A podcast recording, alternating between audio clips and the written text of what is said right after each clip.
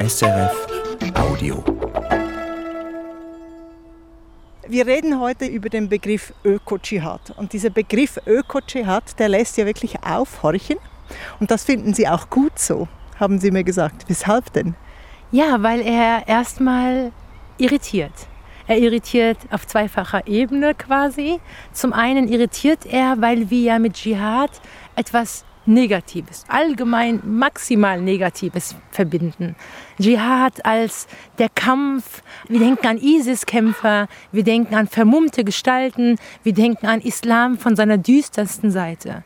Auf der anderen Seite hat der Begriff aber eine andere Dimension, und zwar in seiner eigentlichen Bedeutung. Dschihad als tatsächlich Kampf, wenn wir ihn als Begriff so stehen lassen möchten, aber Kampf mit dem eigenen Ego, also so etwas, wo man platt sagen würde, der Kampf mit dem inneren Schweinehund. Ne?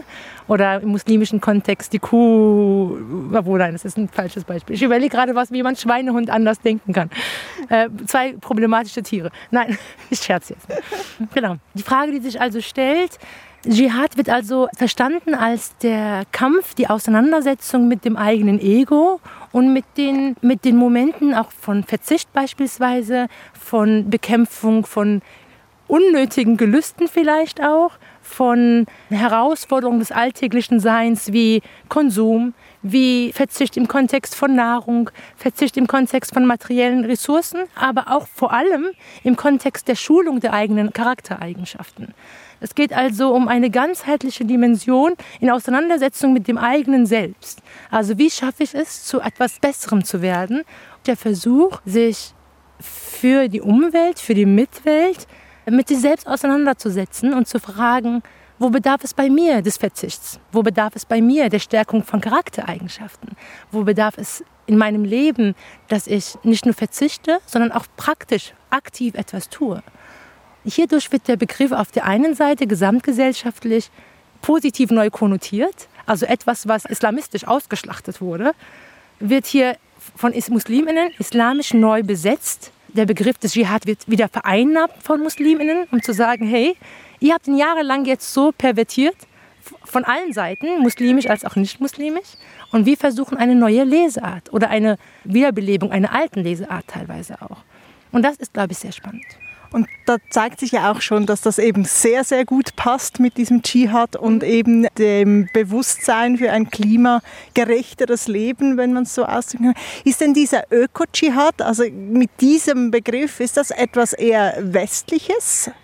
Würde ich nicht behaupten, denn er ist vor allem im westafrikanischen Kontext sehr stark auch mitgeprägt worden. Es sind viele verschiedene DenkerInnen und Lieder aus dem westafrikanischen Raum, die vor über zehn Jahren mittlerweile dazu aufgerufen haben, Öko-Dschihad zu betreiben, aufgrund der gegenwärtigen Lagen in diesen Ländern. Also, dass man in der Region festgestellt hat, oh Gott, Fridays for Future ist, wie Vanessa Nakate mal auch sagte, eine Fridays for Future Aktivistin aus Uganda, nicht ein Problem der Zukunft, sondern es ist ein Problem des Jetzt. Also wir haben Fridays for Now. Und das ist, glaube ich, eine wesentliche Perspektive, die da schon eingenommen wurde, weil man erkannt hat, wir müssen jetzt was tun. Im europäischen Kontext wurde er, dieser Begriff, nur von Musliminnen nochmal neu, stärker betont oder mit einer anderen Gewichtung. Aber tatsächlich fanden diese Diskurse vor zehn Jahren insbesondere in den westafrikanischen Kontexten statt wie dieser Öko-Dschihad eben genau aussehen kann, ähm, welche Chancen er auch bietet was Religion überhaupt so taugt als Motivator in der Frage, um sich für Umweltschutz und die Klimawende einzusetzen, darüber reden wir heute. Sie forschen und lehren ja an der Universität Münster und Sie waren aber früher auch aktivistisch unterwegs. Erinnern Sie sich, äh, wann Ihr Engagement für die Umwelt angefangen hat? Ja, also ich würde behaupten, das müsste jetzt über 15, 20 Jahre, so alt bin ich schon her sein. Ich war damals 15, 16 Jahre alt, als ich über den politischen Weg zu einem Weltladen gekommen bin. Ich weiß gar nicht, ob es Weltladen gibt. Es ah, okay. Ja, ja. ja genau. bei uns, ah, bei uns ah, okay. Ja. Bei uns heißt es Weltladen. Genau. Und ich fand das Konzept, dass ich hinter diesen Weltläden quasi verbirgt, sehr spannend, weil ich mich angesprochen gefühlt habe, weil die Personen mir damals ähnlich sahen. Also eigentlich ganz spannend für mich zu sagen, ich laufe da vorbei und sehe schwarze Menschen, nicht weiße Menschen. Und sehe aber wiederum Bilder, die mich irritieren, häufig wieder diese weiße Hand, die rettet, er rettet. Und das hat mich stutzig gemacht und ich bin aus Interesse in so einen Laden reingegangen und habe festgestellt, dass man jemanden sucht, der aushilft. Und das war quasi nur der Beginn, weil ich damals nur auf dieser individuellen Ebene das Problem betrachtete. Ich dachte, wenn, man, wenn wir alle fairen Kaffee kaufen und einfach weniger Fleisch konsumieren, würde das Problem des, des Klimawandels sich schon irgendwie lösen. Umso mehr ich mich aber später mit dem Thema der Tierethik, die sich ja wissenschaftlich für mich ähm, ergab, die Frage, umso mehr ich mich damit auseinandersetzte, umso mehr wurde mir bewusst, dass das Thema unbedingt auch strukturell angegangen werden muss. Und so entstand später auch ein Blog, den ich mit meinem Mann zusammenführte, in dem es darum ging, das Thema, also meine wissenschaftlichen Erkenntnisse um das Thema äh, Umweltschutz, Umweltethik runterzubrechen für eine größere Gruppe, vor allem für Musliminnen, um ihnen andere Zugänge zu diesen Themen zu zeigen. Und hat denn die Religion anfangs eben bei diesem Weltladen oder vielleicht auch, als Sie sich nachher anders engagiert haben, eine Rolle gespielt? Nein, nicht, nicht direkt. Also sicherlich spielt mein Muslim und Muslima-Sein in diesen Entscheidungen immer in irgendeiner Art und Weise bewusst oder unbewusst eine Rolle. Aber primär war es tatsächlich das Angesprochensein. Das Gefühl von, hier gibt es Hilfe zur Selbsthilfe. Und das fand ich an diesen Konzepten wunderbar.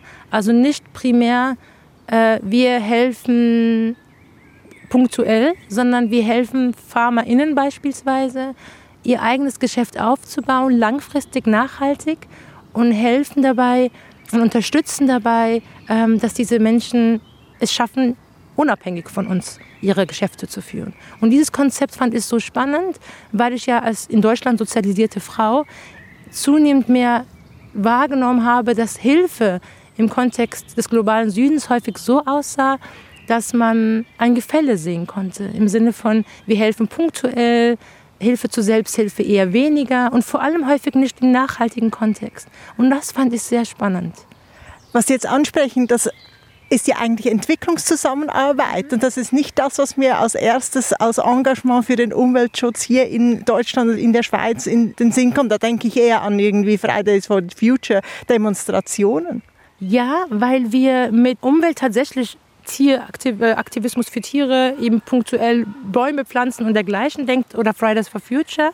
Aber wenn man sich die Dimension um Klimawandel strukturell anschaut, dann wird uns ersichtlich, es reicht eben nicht aus, sich nur auf dieser Ebene den Themen anzuwenden. Es braucht eines ökologischen Wandels und einer ökologischen Transformation, aber auch ökonomischer und sozialer Transformation. Und wenn wir an ökonomische Transformation denken, bedeutet das auch zu überlegen, wie wir nachhaltige Modelle im Kontext von Wirtschaftlichkeit schaffen, in denen es nicht primär um Ausbeutung von anderen Ländern geht. Und dazu gehört natürlich auch zu schauen, wie schaffen wir es aber Länder, die lange Zeit ausgebeutet wurden, oder partizipiert haben an diesen Ausbeutungen. Sie sie derart zu unterstützen, dass sie es schaffen, aus diesen Kontexten wieder rauszukommen, um aus ihrer eigenen Kraft heraus wieder und, und mit Unterstützung Wege zu finden, um nachhaltiges Wirtschaften zu ermöglichen. Das finde ich total interessant, dass Sie sagen, eben Sie sind dort sozusagen reingeraten, weil Sie sich zugehörig fühlten. Mhm. Sie haben mir aber im Vorgespräch auch gesagt, dass als Sie dann auch an diese Fridays for Future Demonstrationen gingen, Sie sich dann auch nicht mehr so zugehörig fühlten. Da sahen die Leute dann nicht mehr aus wie Sie. Genau, wobei es ging in dem Kontext nicht um die Fridays for Future okay. Aktivität, es ging um andere Demonstrationen. Mhm. Mm, meine Erfahrung war tatsächlich die, dass ich dann, als ich in diesem Weltladen begann zu arbeiten, als auch dann hier durch in anderen politischen Kontexten tätig war, mir mehr und mehr bewusst wurde, dass ich häufig die Einzige war, die so aussah, wie ich aussah. Und dass ich häufig von Personen umgeben war, die nicht über die gleichen Lebensrealitäten verfügen, die ich quasi Tag für Tag erlebe. Also sei es eben Sexismus, Rassismus, Klassismus. Und dass das Lebensrealitäten sind, die bei diesem, der Behandlung dieses Themas aber doch sehr wichtig sind. Also, denken wir an praktische Beispiele wie das Thema Fliegen. In diesen Kontexten wurde immer, aber auch wirklich immer das Thema Fliegen sehr verteufelt, was ich überaus verstehen kann und jeder, der mich kennt, weiß, wie ich zu diesen Themen stehe. Aber für mich war das insofern notwendig zu fliegen, weil meine Familie, mein Großteil meiner Familie bis heute noch in Marokko lebt. Und wenn man eben dann erst mal nur zwei, drei Wochen Urlaub hat, kann man sich nicht mal kurz die Zeit nehmen, mit dem Zug runterzufahren, wie das immer wieder empfohlen wurde. Und das war ein Gewissenskonflikt, der dadurch in mir entstanden ist. Wie gehe ich damit um? Ich habe doch das Bedürfnis, meine Familie zu sehen. Aber gleichzeitig wird mir Tag für Tag nahegelegt, dass das nicht funktioniert. Und das hat sich dann in anderen Kontexten wiedergespiegelt. Sei es, wenn es darum ging, was kaufen wir ein. Wir sollten alle Bio möglichst einkaufen, was ich auch nachvollziehen konnte, weil ich ja selbst sogar im Weltladen arbeitete. Oder faire Produkte. Aber die gaben nicht immer mein Portemonnaie damals als Studentin her. Und das waren auch wieder Gewissenskonflikte. Und als ich dann aber mehr und mehr mit Gleichgesinnten quasi, im Sinne von nicht politisch Gleichgesinnten nur, sondern auch Personen zusammenkamen, die einfach ähnliche Lebensrealitäten hatten, habe ich festgestellt, ja, es gibt einfach verschiedene Zugänge zu diesen Themen. Und wir alle müssen im, hier im globalen Norden Momente des Verzichts in einigen Kontexten praktizieren, aber sie sehen unterschiedlich aus. Und solange das aber in den Realitäten, die verschiedene Organisationen abbilden, Umweltorganisationen abbilden, nicht sichtbar wird, werden sich bestimmte Personengruppen nicht angesprochen fühlen. Und das heißt, ist das auch eine Chance dieses Öko-Dschihads oder des grünen Islams sozusagen eben genau andere Schichten anzusprechen, Menschen mit anderen Lebensrealitäten, mit Migrationshintergrund oder eben aus ärmeren äh, Schichten zum Beispiel? Ja, ich würde behaupten, dass wir aufgrund der Komplexität des Themas unbedingt interdisziplinär und interreligiös uns des Themas annehmen müssen. Wir müssen verschiedene Lebensrealitäten, verschiedene Motivationsgründe, verschiedene Bezugspunkte zu diesem Thema abfangen. Und dazu gehört auch anzuerkennen, dass zum Beispiel eine alleinerziehende Mutter einen anderen Zugang zu dem Thema Lebensmittel beispielsweise hat, als das gut verdienende Paar im SUV vor der Haustür, das trotzdem zweimal im Jahr auf die Malediven fliegt, aber stolz darauf ist, grünen Strom zu beziehen. Was das eine nicht schmälern sollte oder dergleichen. Ne? Aber das soll heißen, wir brauchen einfach einen gemeinsamen Kampf, wenn wir bei dem Dschihad-Begriff bleiben wollen. Und dazu gehört eben auch uns zu fragen, wie leben unterschiedliche Menschen? Welche Ängste haben sie? Und welche Motivation brauchen sie? Und das heißt daher nicht, und das ist auch ganz wichtig, dass zum Beispiel äh, alle Musliminnen sich nur über Begriffe wie Green Islam angesprochen fühlen und deshalb nur oder, oder nur deshalb sich für das Thema stark machen. Also die meisten meiner äh, Freundinnen, muslimischen Freundinnen, die sich in dem Kontext engagieren, würden das auch tun, ohne dass es irgendwelche grünen Thesen aus dem Islam gäbe oder dergleichen. Aber nichtsdestotrotz kann das eine zusätzliche Motivation darstellen. Lassen Sie uns ein paar Beispiele machen. Wie ja. kann denn dieser äh, grüne Islam aussehen? Also ich meine, wir haben jetzt über den Lebenswandel schon gesprochen, oder? Und dass es dort nicht immer ganz so einfach ist. Können Sie ein paar Beispiele machen? Praktisch sehen wir, dass schon sehr viele Bemühungen stattfinden. Wir das Projekt der fairen Moschee, die Moscheen zertifizieren für soziale und ökologische Nachhaltigkeitsmodelle, aber auch ökonomische teilweise. Aspekte wie die grüne Chutba, wir sehen äh, die, grüne äh, die grüne Predigt, genau. Dinge wie, wie den nachhaltigen Ramadan, das nachhaltige Fasten, den Green Iftar, äh, der ja über Nur Energy insbesondere sehr stark gemacht wurde in den letzten Jahren in dem es darum geht, einen achtsamen Umgang mit dem Fastenbrechen zu ermöglichen und darauf aufmerksam zu machen. Also ressourcenschonend, plastikfrei möglichst, Fleisch minimierend oder fleischfrei, bis hin zu saisonal, regional und dergleichen. Und nicht zu viel Überfluss, damit nicht genau. alles übrig bleibt. Absolut, absolut. Und solche Initiativen, aber auch viele weitere, wie zum Beispiel die Green Hajj-Initiative, in der es darum geht, neue Überlegung zur Pilgerfahrt, die Musliminnen ja einmal im Jahr machen sollen nach Mekka, zu diskutieren. Also wie schaffen wir es, dass wenn drei Millionen Menschen jährlich nach Mekka pilgern, großteils mit dem Flieger, wir trotzdem einen nachhaltigen Zugang zu dieser Pilgerfahrt ermöglichen können. Wenn dann so viele Menschen vor Ort natürlich trinken, essen, was macht man da? Ne? Und das auch noch in Saudi-Arabien. Äh, das sind natürlich Herausforderungen, ja da haben Sie mir auch schon ähm, spannende Beispiele erzählt. Eben zum Beispiel aus einer Moschee in äh, Jordanien war das, glaube ich. Ähm, da ging es darum, Wasser zu sparen eben. Und das wird dann auch religiös begründet. Genau, also es ging darum, dass man in Jordanien ein akutes Wasserproblem, Wassermangel hat und Musliminnen, wenn sie fünfmal am Tag beten möchten, eine rituelle Waschung vollziehen, in deren Rahmen sie ihre Hände waschen, äh, Gesicht, Füße und so weiter und so fort. Und das verbraucht natürlich Ressourcen wie Wasser. Und das in einem Land wie Jordanien. Also hat man auch da in den 80er, 90er Jahren bereits, lange schon bevor das Problem überhaupt entstand, die ersten Rechtsgutachten, also quasi Imame und Rechtsgelehrten, die sich hingesetzt haben, überlegt haben, wie gehen wir jetzt damit um? Wie können wir die Gebetswaschung reduzieren oder auf das Nötigste quasi minimieren? Ähm, bis hin eben daher auch zur Wasseraufbereitungsanlage in einer Moschee an der Grenze zu Syrien, wo man auch entschieden hat, das Wasser, was man dann verwendet, während der Gebetswaschung zu benutzen, um die Grünanlagen vor der Moschee zu bewässern. Und das sind ja, erste Gedanken, die quasi vor 30, 40 Jahren bereits entstanden, als sichtbar wurde, irgendwas tut sich im Klima. Und was wichtig wäre hier zu nennen, ist, dass diese Diskussionen nicht immer unter dem Rahmen des Umweltschutzes passiert sind. Deshalb fallen sie auch häufig ähm, aus dem Radar. Deshalb sehen wir sie nicht äh, aus, dem, äh, aus dem Raster sondern sie finden in anderen Kontexten statt, die häufig eben nicht als Klimainitiative, Umweltinitiative äh, bezeichnet und beworben werden, sondern oft auch als Schöpfungsgedanke, als Schutz der Natur einfach nur als solches oder eben dezidiert als konkrete Maßnahme, wie sie ist, aber ohne sie eben auch da wieder zu verbinden im Kontext des Großen und Ganzen. Also wir sehen da schon einige Gedanken, was nicht heißt, dass es nicht sehr viel noch zu tun gibt das war jetzt viel Praxis. Was ist denn mit der Theorie, also in der Ethik? Das ist ja Ihr Spezialgebiet an der Universität Münster. Genau, also dann werden wir in der Theologie, in der Wissenschaft, sprich zu schauen, welche ethischen Implikationen oder Perspektiven gibt uns der Koran, den wir nutzen können heute im 21. Jahrhundert, um daraus umweltethische Perspektiven zu formulieren. Was nicht heißt, mit Verlaub, dass der Islam, der Islam, so etwas kenne wie Umweltschutz als fertiges Konzept oder Umweltethik.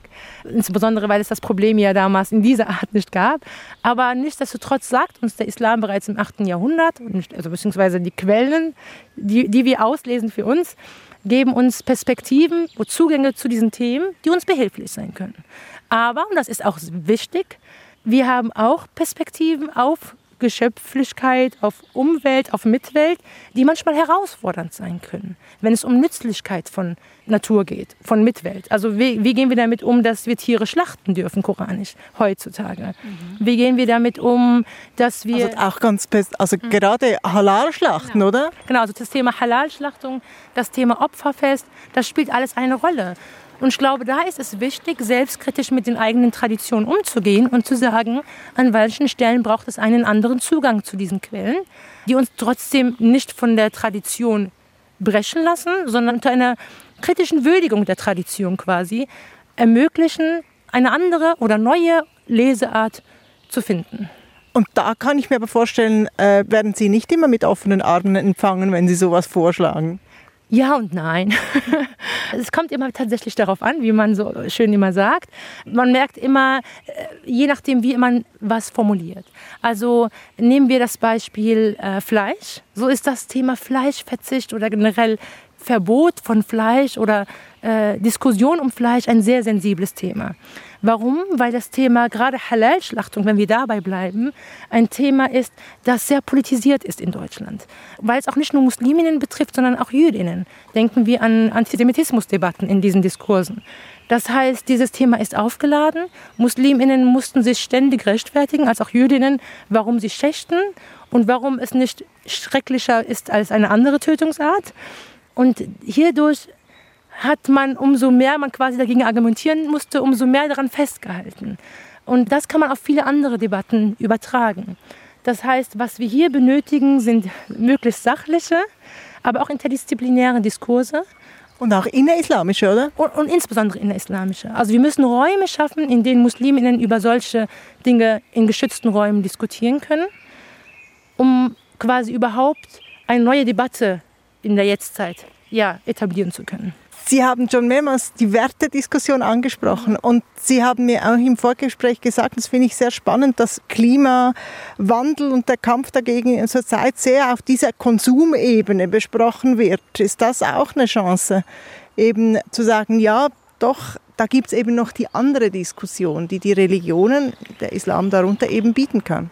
Ja, in der Tat. Also die Wissenschaft spricht ja mittlerweile von der Notwendigkeit einer sozial-ökologischen Transformation, die ja meint, dass sowohl auf ökologischer, auf ökonomischer, aber eben auch auf sozialer Ebene eine Transformation gelingen muss, um dem Klimawandel quasi zu trotzen.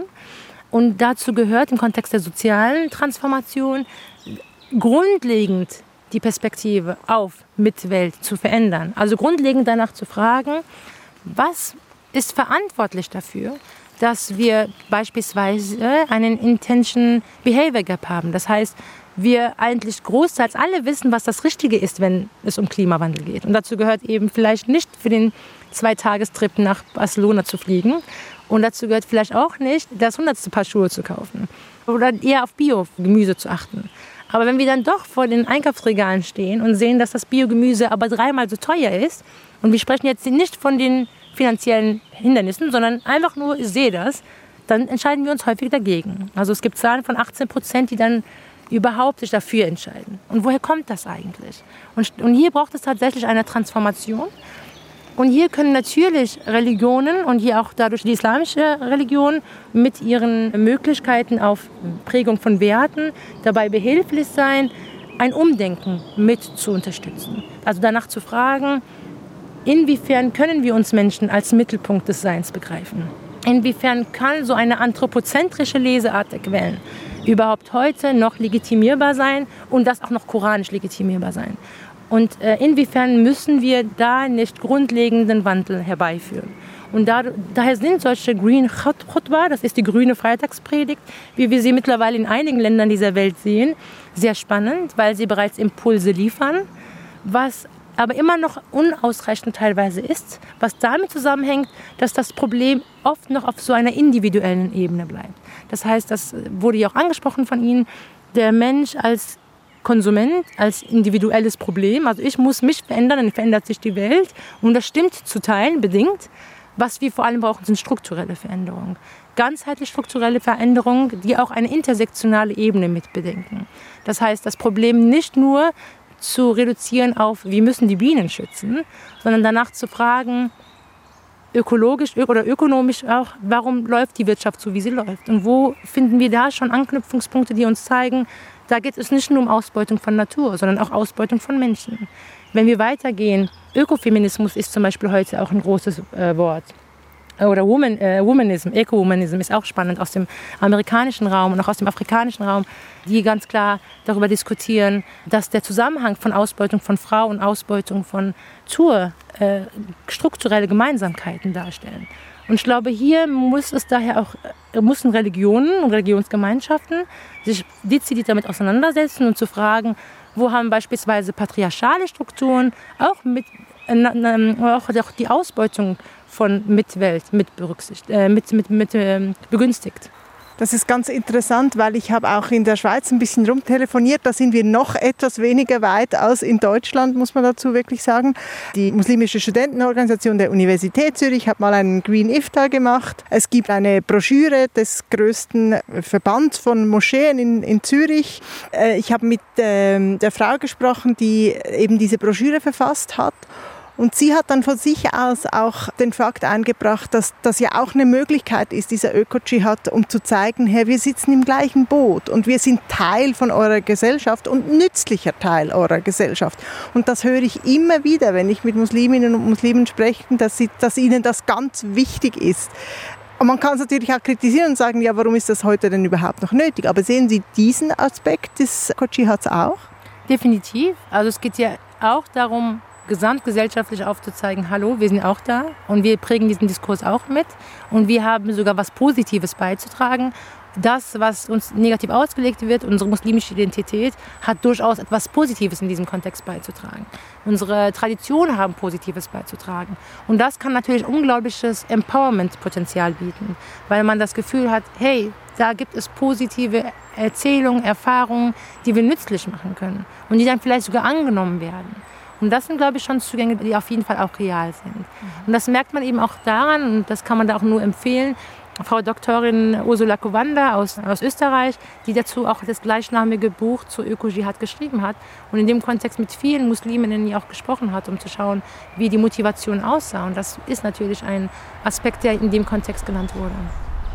Welche Rolle kann die Religion denn oder der Islam dabei spielen bei diesen strukturellen Veränderungen? Das sind ja gesamtgesellschaftlich Themen, die die, die, die ganze Welt betreffen. Es ist immer die Herausforderung, was kann der Islam und was können Musliminnen. Ne? Und das ist die mhm. Herausforderung, besteht auch darin, wenn, wenn wir beispielsweise auch an die Schweiz denken und dergleichen, ne? also wo es vielleicht nicht nur Energy als Pendant gibt, ja? also keinen muslimischen Umweltschutzverein als solchen, heißt es ja nicht, dass dort Musliminnen nicht sehr, sehr aktiv sind in, Muslim, in, deutschen religiösen, säkularen Umweltschutzgruppen. Durchaus sind sie das mit Sicherheit. Nicht jeder braucht diesen Zugang. Und das, ist, das, das spielt auch das Thema wieder eine Rolle der unterschiedlichen Motivationen, Lebensrealitäten und dergleichen. Also ich habe auch viele Freundinnen, die sagen, ich brauche diesen Zugang nicht. Also ich brauche es nicht als muslimisch zu framen. Mir geht es auch gut in den säkularen Gruppen zu dem Thema. Und ich habe eben Bekannte und Freundinnen. Und das zeigen auch Zahlen zu den Themen, die durchaus eben genau diese geschützten Räume brauchen, indem sie eben aus ihrer eigenen äh, Religiosität heraus das nochmal als Motivationsgrund für sich nehmen können, um sich zu motivieren, noch stärker an das Thema heranzugehen. Und das hat natürlich dann auch eine andere Dimension. Also wenn man danach fragt, wie das Muslim sein oder Muslima sein behilflich sein kann, so ist das dann die Ebene, die sich ändert, der Blick, der sich ändert.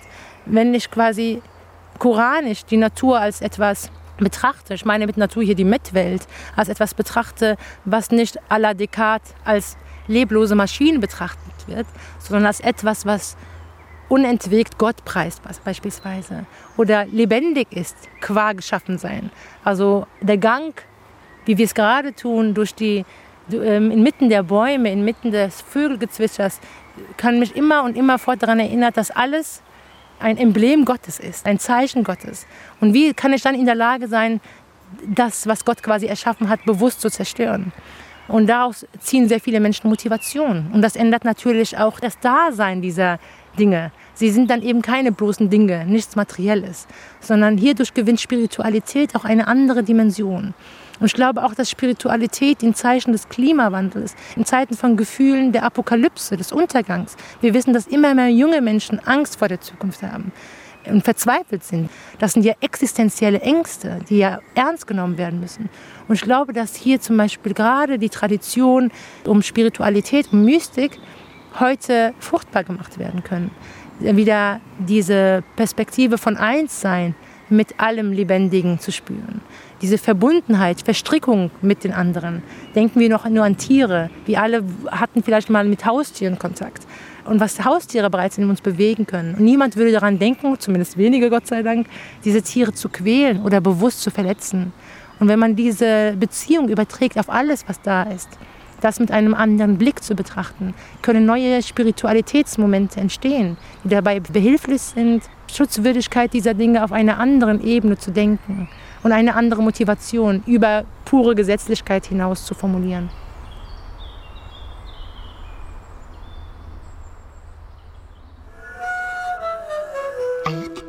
SRF Audio.